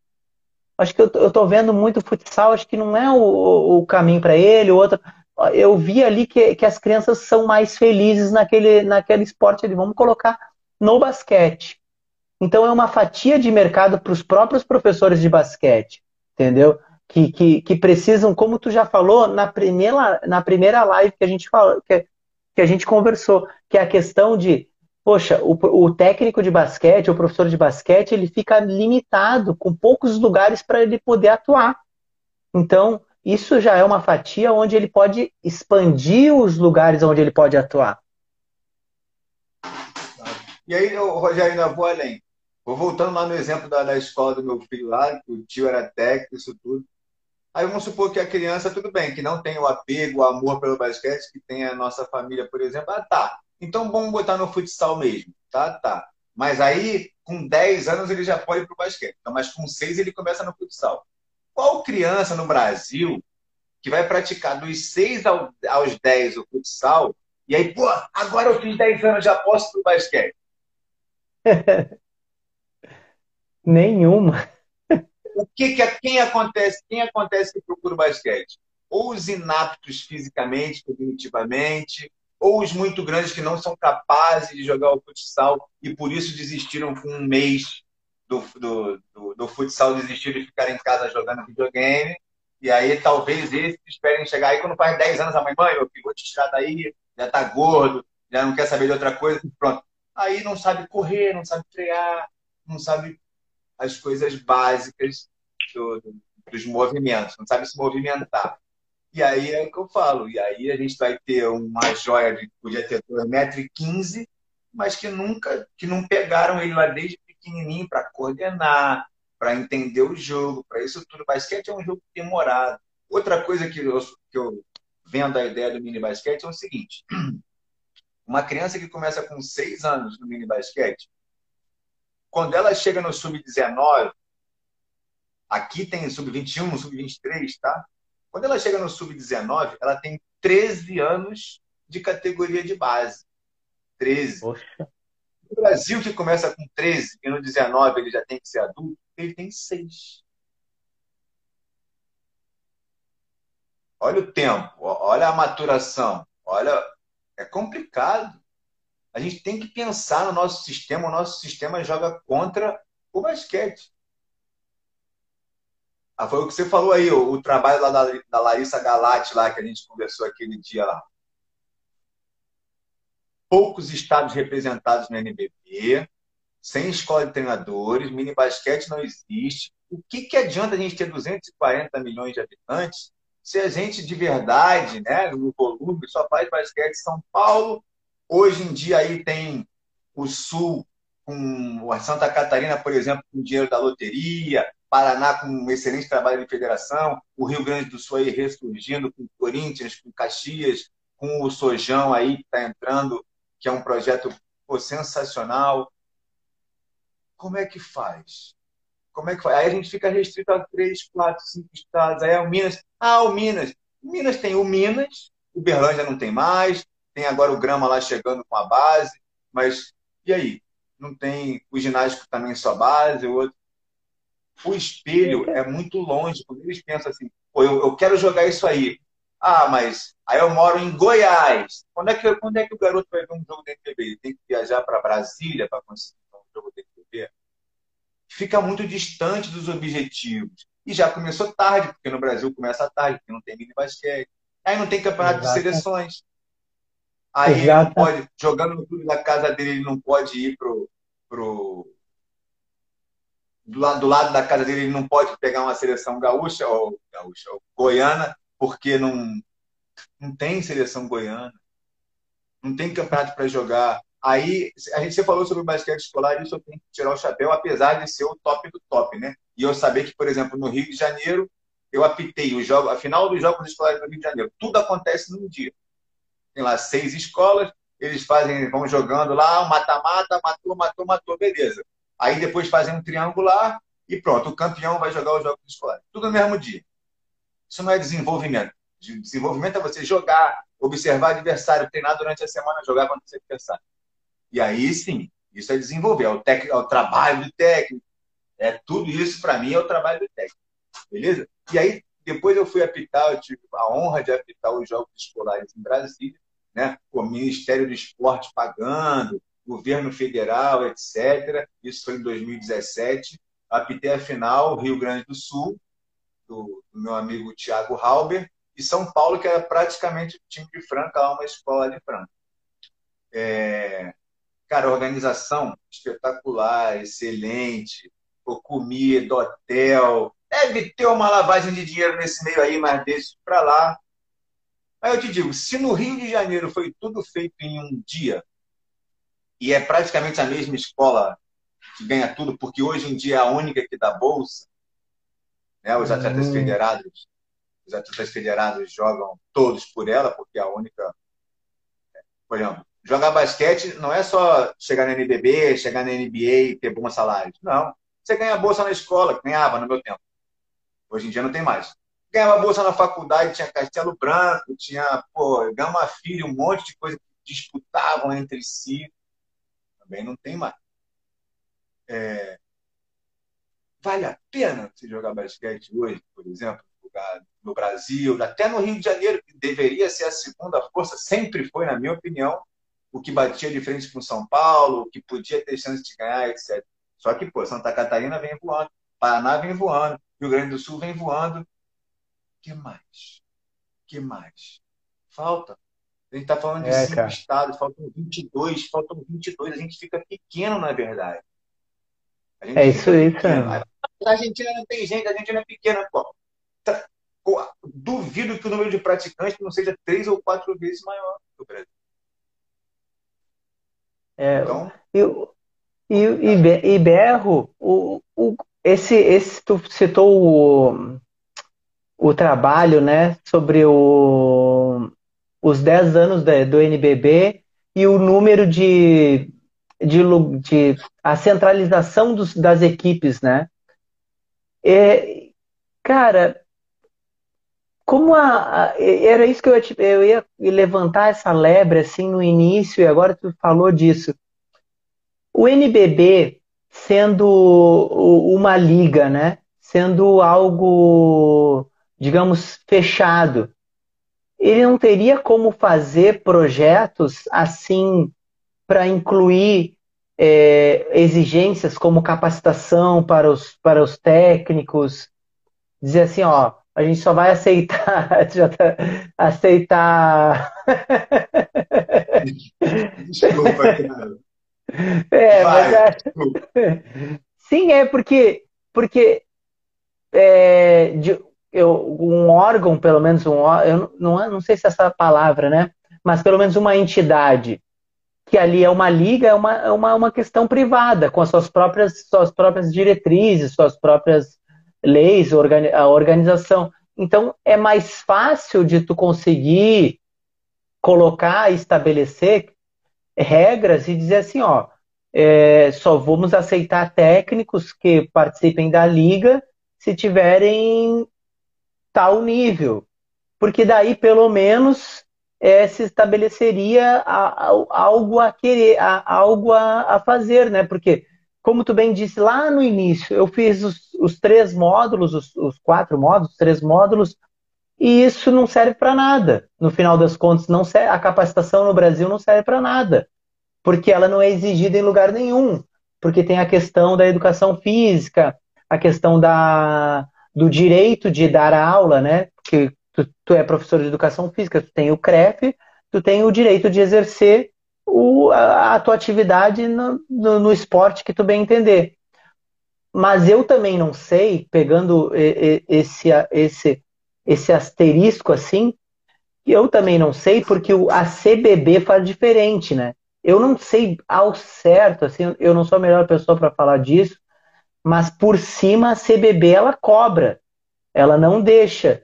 É, o técnico o técnico tem que ter o nível 1, nível 2 nível 3. E cada nível CBV, tem que ser. Vôlei, né? CBV. Vôlei. É, do vôlei. Então, é, algumas madeiras, né, de, de pelo menos é, incentivar os técnicos, incentivar é, é uma forma assim? Cara, deveria. Mas assim, o NBB ele não pensa em equilíbrio técnico, em fair play financeiro, ou igual teve na, no próprio vôlei na Superliga, que tinha o, o ranking, né? Só podia ter dois de seleção brasileira, é, para ter um nível para qualquer jogo ser um jogo bom de se ver na televisão e não ser aquele jogo que começa, e acaba o primeiro quarto, 25 a 10. Quem é, que vai, quem é que não gosta do jogo ou não está envolvido ali de ver um amigo ou um árbitro que vai continuar vendo um jogo que no primeiro quarto foi 25 a 10? Conta para mim. Coisa que a NBA faz, a questão do draft, etc. Exatamente. A NBA está sempre. Pô, o Milwaukee, há 6, 7 anos atrás, era o pior time da liga, foi campeão esse ano. Né? Então, assim, primeira coisa, o NBB não está interessado com isso. Se o Flamengo tiver 12 caras da NBA e 10 50 em todo mundo, é indiferente. Ninguém está nem aí para isso. Essa é a primeira coisa. A segunda é uma coisa que acontece aqui, que é o forçar a renovação. É a LDB. A LDB é legal pra caramba. Só que os garotos jogam duas semanas e definem o campeão. Por que não? Por que não você ter, por exemplo, no NBB, tá? obrigatoriamente dois sub-18 e dois sub-21 na relação. Já são quatro, de 12. Na intensidade do jogo que é hoje, é impossível você jogar só com oito. Dois desses vão ter que estar em quadra ali, cumprindo seus minutinhos ali. Ah, a Argentina faz isso, mas os garotos, né, quando chega na Liga das Américas, os garotos nem entram. Isso não é. O desenvolvimento não é só entrar em quadro ele no treino, ele está marcando um americano, ele está marcando uma seleção nacional, está fazendo um contra um. Nos hotéis, na viagem, ele está vendo o comportamento do cara. Como é que ele, um garoto de 18, como é que ele se comporta, se ele sai de noite, se ele bebe, como é que ele se comporta num dia de derrota, se ele quebra a janela, ou se ele fica tranquilo. Não, calma, a gente está treinando, está no caminho certo, está tudo certo. Isso tudo é aprendizado e desenvolvimento também. LDB, os garotos, é igual ao Sub-19. Eles estão jogando com os caras da idade deles, numa realidade, num nível, num ritmo deles, marcando entre eles e duas semanas. Ah, mas treina o ano inteiro? Parabéns, treina entre eles, igual o Sub-13, igual o Sub-15, igual o Sub-17, igual o Sub-19. Aqui, eles praticamente obrigam a renovação. A segunda divisão aqui, que, por exemplo, seria hoje o equivalente à CBB, ao campeonato da CBB no Brasil, que eu meto pau na CBB em um monte de coisa sobre os brasileiros de seleções, sobre os CBI que eles pegam carona, tá? Mas, por exemplo, esse brasileiro feminino com obrigatoriedade de 8, 9, não sei o número exato, 23, é para é fazer uma estátua para Paula, para Adriana, que forçaram isso. Tá? o campeonato CBB ser segunda divisão, ser mais acessível, abrir as portas. No primeiro ano teve 8, 9, depois já tem 23 com intenção. Esse ano já tem 23 com intenção. Vê se isso seria difícil para o NBB fazer. Não seria. Não seria. Mas o interesse deles não é ter.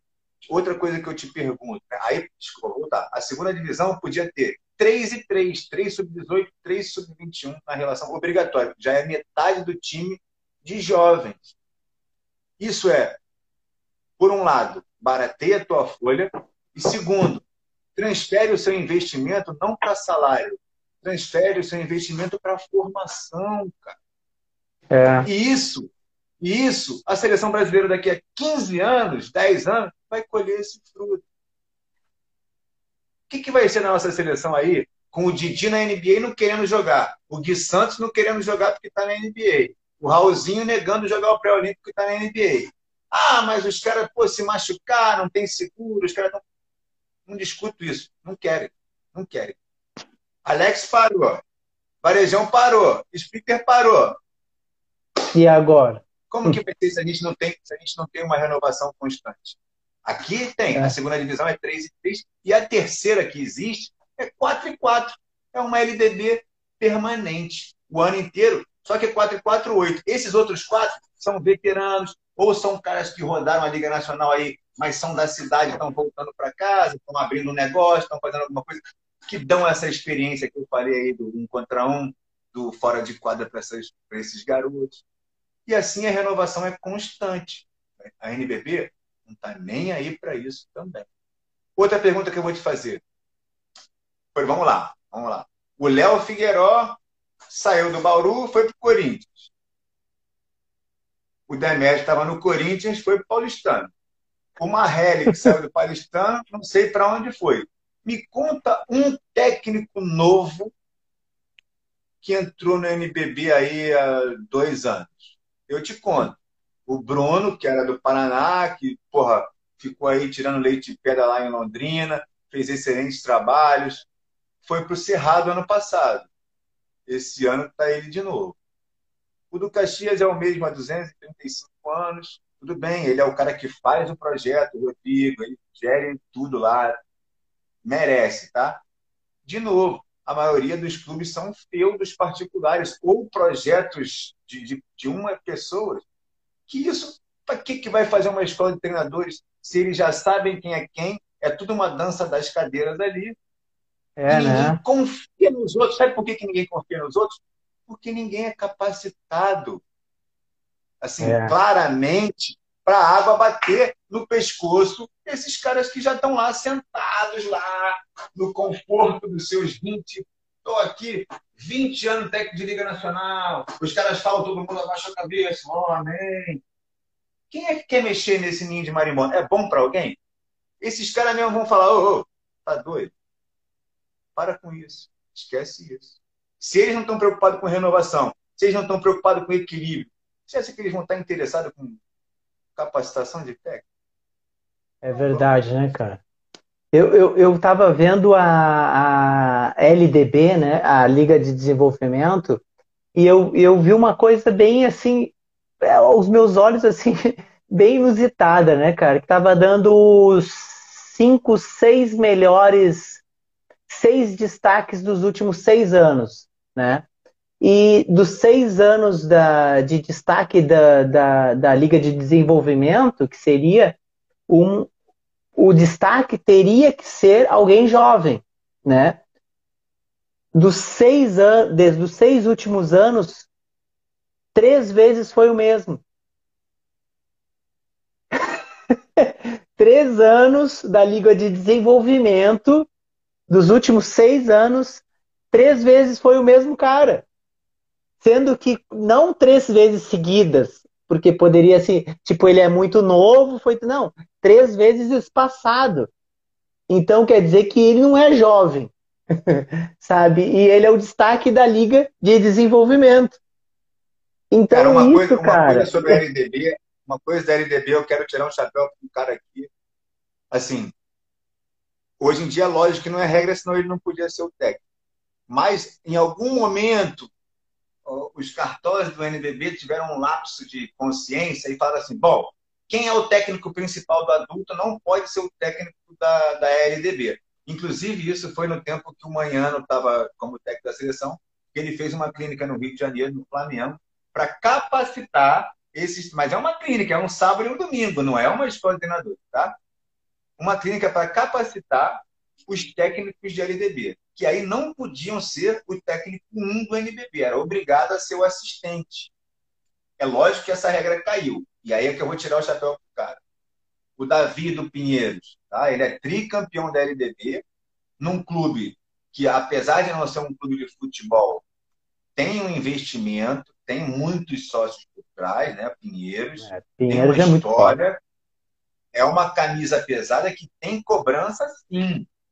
Mas ele bancou, desde a saída do Guidetti, ele bancou que ele ia jogar com a molecada que ele fez, que ele e todo o trabalho de base lá do Pinheiros fizeram, recrutaram, tramparam. Isso aí é outra história, tá? Mas que já trabalharam ao longo do tempo. E ele usa a LDB como um treino para o NBB.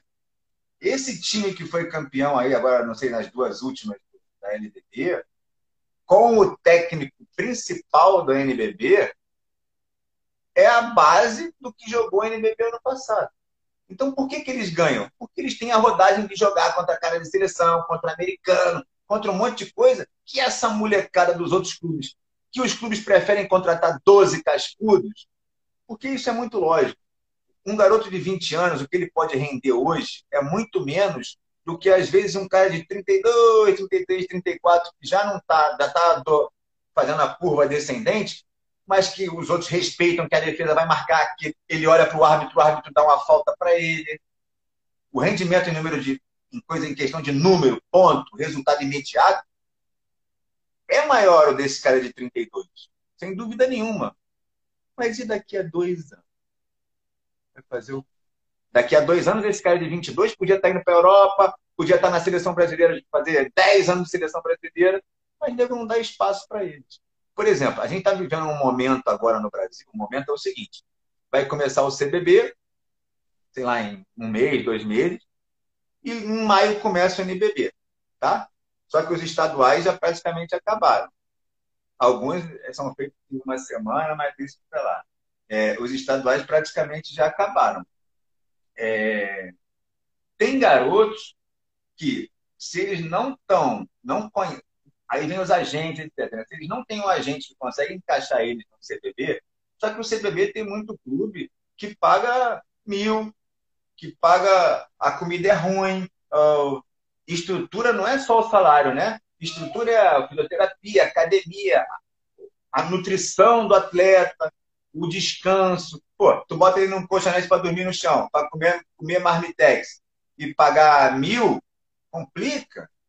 Complica para o desenvolvimento de um modo geral e para. Aí, aí o pai tem um negócio lá na, na, na esquina da casa dele e fala: filho, vem trabalhar comigo e eu demito o cara que trabalha aqui e você ganha três. Esquece esse negócio. Entende? E, é. Mas, assim, a questão era, era isso, assim. Tem garotos nessa idade, até 19 anos, todo mundo disputa eles. Por quê? Porque joga juvenil e se eles têm um nível legal, eles podem ser campeão de juvenil, o clube ser campeão do sub-19. Aí ele faz 20, ou ele é LDB, ou eles jogam NBB. Antes de ter o CBB, por isso que eu tiro o chapéu, porque os caras tiveram a coragem de fazer um campeonato à parte do NBB, e principalmente o feminino sendo sub-23, isso aí, repito, eu meto o pau na CBB por um monte de outras coisas, mas isso tem que tirar o chapéu. Isso aí tem que tirar o chapéu, e quando tem que tirar o chapéu, eu tiro o chapéu, quando tem que meter o pau, eu meto o pau. Quando não tinha o CBB, esses garotos que não tinham NBB, ou eles tinham dois, três meses de estadual, não recebem nada porque não estão fora do NBB. Fizeram 20 anos, tá? Ou eles recebem qualquer merreca para jogar um estadual de dois meses, quando são de dois meses, e depois eles ficam o resto do ano todo parado. Como que alguém de 20 anos, sem receber, sem trabalhar, sem ter time para treinar, você acha que ele com 21 ele vai conseguir um clube de NBB? Não vai. Se com 20 ninguém queria, ele já vindo com quadra, é, academia, tudo de alguma estrutura legal, quando ele fica um ano praticamente parado, mesmo que jogue ali os dois meses de estadual, mas ele fica seis, quatro meses parado, ou tendo que tirar do bolso dele. Academia, alugar uma quadra ou pedir para aquele clube que ele foi lá, pré-mirim, pô, deixa eu bater um arremesso aí na hora que não tem ninguém treinando. Ou pagar um personal, ou pagar alguém para pegar a bola para ele, para treinar parte técnica. Isso tudo é um dinheiro que não garante que na próxima temporada ele consiga uma vaguinha no NBB. Aí acontece isso no segundo ano, ele já tem 21. Dali, ele já está olhando qualquer outra coisa para sair do basquete. Por é. quê? Agora, se tivesse as vagas para jovens, como eu falei que tem aqui, 2,18, 2,21 na primeira, seria o NBB. Aí no CBB, 3 e 3. E na terceira, vamos supor, nos estaduais ou qualquer coisa, fosse 4 e 4, eles podiam estar ali mais, ter mais tempo de sobrevida para aí sim amadurecer como homem, como personalidade, entender o jogo. Por quê? Porque eles muitas vezes tiveram seis anos só de categoria de base, dos 13 aos 19, que a gente falou aí antes. Talvez se ele tivesse jogado desde os seis, ele com 19 tinha uma maturidade de jogo, consciência diferente. Para aí sim poder render num adulto. Mas com seis, já fica mais difícil. Mas quando ele faz 20, ou ele joga NBB, ou ele para. A verdade é essa.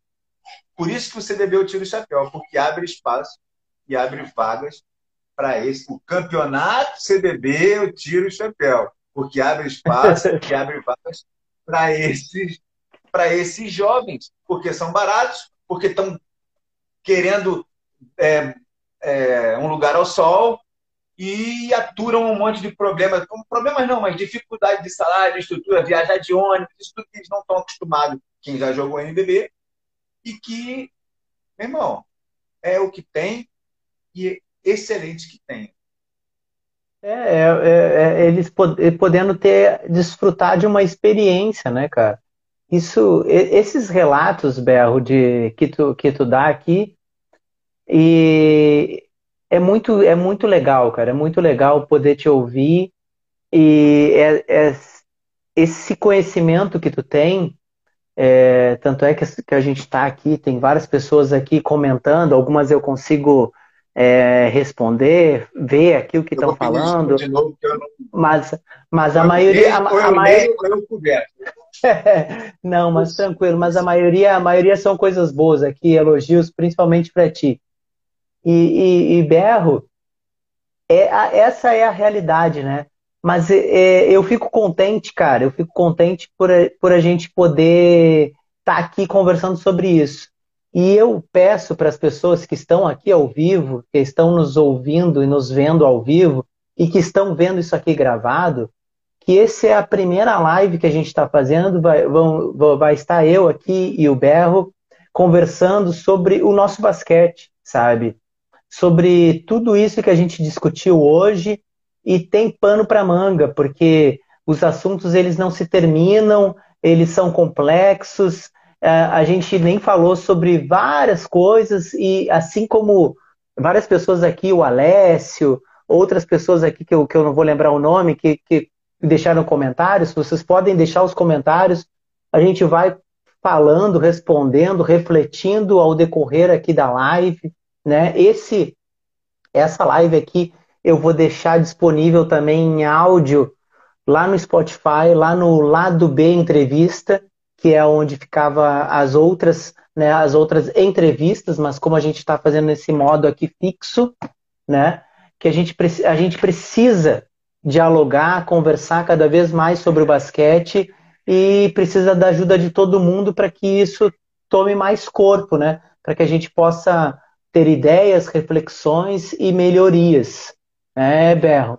E hoje, hoje a gente já está um tempo aqui, hoje foi o nosso primeiro. Eu espero que é, a gente foi fazendo de forma orgânica aqui, né, Berro? Eu, eu espero que tu também tenha gostado aqui da, da, da nossa conversa, meia conversa, a gente fala as coisas que a gente pensa, e aí tem um comentário, a gente vai, vai interagindo aqui, vendo a melhor forma de, de fazer. Tomara que tu tenha gostado também da mesma forma que eu estou gostando aqui. Cara, eu, para mim, falar de basquete, eu falo o dia inteiro, se for o caso, assim, de novo, né? Minha vida, meus filhos, minha mulher, tudo é basquete. A, gente, a escolha nossa de sair do, do Brasil, do Rio de Janeiro, para vir para a Argentina, num lugar onde basquete é realmente estudado, onde tem mini basquete o meu filho, onde tem campeonato feminino para ela jogar. É, tudo, basquete é tudo na minha vida, assim. É um prazer estar falando assim sobre, assim, de uma maneira tranquila, poder falar, sabe? É, sem, sem ter milindre de ter que agradar A ou B. É, eu, eu sou um cara que tenho, as minhas opiniões fortes, convictas. Muitas vezes eu tenho noção que eu, que eu posso passar do ponto, machuco, às vezes, a, o que as pessoas pensam, mas assim, é, é sempre de uma forma de, de, tentar melhorar. É a minha visão, assim, eu não, não quero, se não sou o dono da verdade, mas se eu estou aqui para falar, eu vou falar o que eu penso. E, e é isso. E teve uma galera aí que ficou com a gente esse tempo todo, é porque. Pô, que bosta que esse cara tá falando aí. Vou, vou me divertir aqui, porque às vezes eu fico, às vezes eu fico vendo entrevistas ou lives assim, falando, meu Deus, tipo show de horror, tipo Zorra Total, né? Então, mas pode, pode ser que tenha alguém que tenha gostado, se interessado, e assim, são dois pontos de vista do Rogério meu sobre um assunto do nosso basquete, sobre assuntos né, peculiares do nosso basquete. A gente vai estar aí toda terça, 8 horas, é isso, Rogério? É, é isso aí, a gente vai, vai, vai, vai, vai, deixar, vai deixar esse horário fixo para que as pessoas possam programar, né? E também, como eu falei, é, quem não conseguir é, ver ao vivo às 8 horas na terça-feira, vai estar esse esse vídeo vai estar tá gravado aqui aqui no meu no meu Instagram. E também mais fácil no Spotify, coloca lá lado B entrevista. E aí vai ter eh, vários episódios de outras entrevistas e principalmente essa aqui, que eu vou colocar já como número um do lado B basquete, né? Então eu, eu agradeço todo mundo que estava aqui, que, que ficou até, até esse final, que tenha gostado aqui. Eu tenho visto vários elogios aqui para o Berro. É, ó, alguém colocou aqui meu compromisso é terça-noite. Muito obrigado, Rafael. Muito obrigado mesmo. Muito obrigado a todo mundo, cara. A maioria das pessoas deixou algum tipo de comentário aqui, alguma coisa aqui de força. É muito legal porque o lado B ele iniciou porque exatamente a gente tem que sair das margens, da, da, da, da, da margem no sentido de marginal, vem aquele que vem está à margem da sociedade. E muitas vezes nós nos colocamos ou nós colo nos colocam à margem. Então a gente tem que pegar esse poder, dialogar, é, refletir para que a gente possa ter uma massa crítica de que as coisas podem ser melhores. Eh, tem pessoas pensando diferente do que a gente acha que as pessoas que têm poder aí estão pensando, né? Rogério, eu queria então, falar uma coisa sobre isso, cara. Pode eu, falar. Minha, de novo, né? minha vida toda é basquete, eu passo praticamente o dia inteiro conversando com pessoas do basquete, muito do Brasil.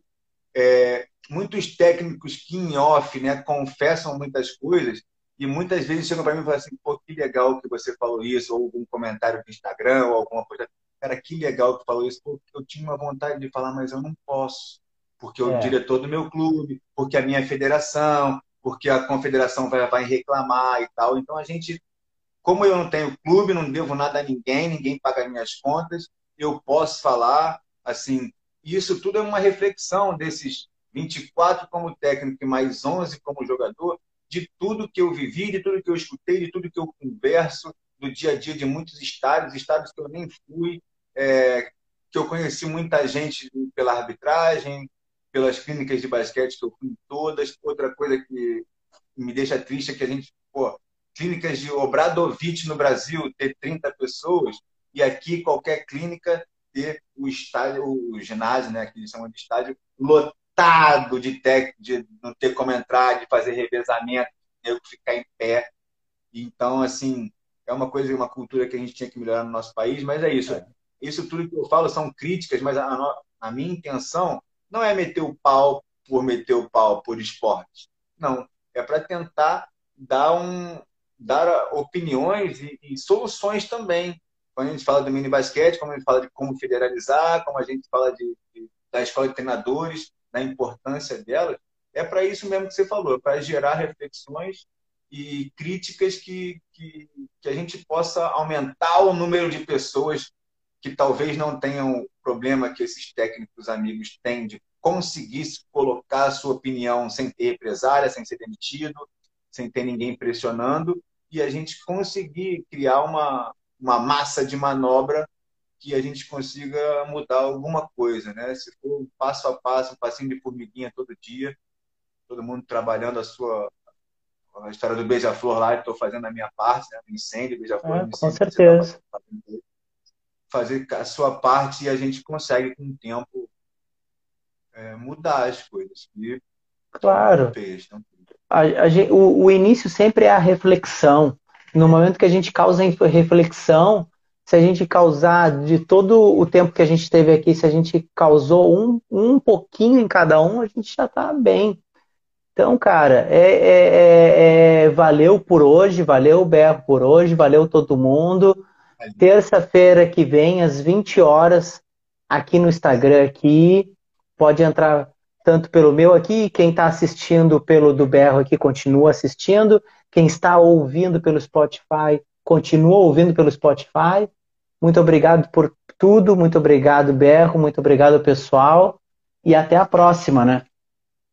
Obrigado aí, Rogério. Obrigado a todo mundo. Um abração e até terça.